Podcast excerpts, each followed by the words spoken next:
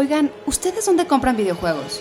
Los aficionados a los videojuegos celebran que muchos de los eventos más importantes de la industria ahora pueden verse por Steam, la popular plataforma creada en 2003 por la famosa Valve Corporation, desarrolladores de juegos y editores y distribuidores del first-person shooter Half-Life, lanzado en 1998, y otras series como Counter-Strike, Portal, Team Fortress o Dota. Institute. Masterpiece Your Life. Let the game resume.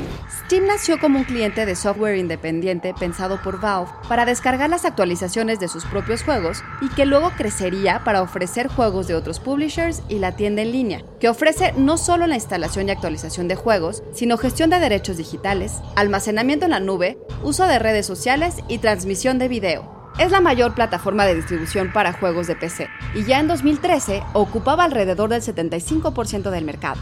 Para Mika Napora, del conocido portal Games Industry, la transmisión de eventos a través de Steam es un gran paso para la industria. Los desarrolladores saben que aparecer en el front page de Steam se traduce en ventas y presencia en la sección de ofertas y recomendaciones. Pero la nueva función los vincula además a eventos de la vida real como Days of the Devs o los Game Awards, estos eventos aparecen en un banner en el front page durante el tiempo en que se presentan los mismos. Cuando alguno de los cientos de miles de usuarios de Steam hace clic, se les dirige a una página donde pueden ver todos los juegos que se presentan en el evento y de ahí directamente a la tienda, lo que se traduce en más personas que saben sobre el juego y que con suerte lo comprarán cuando esté disponible para el público. Así que tomen nota desarrolladores en México.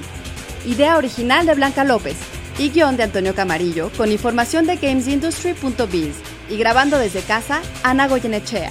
Nos escuchamos en la próxima cápsula SAE.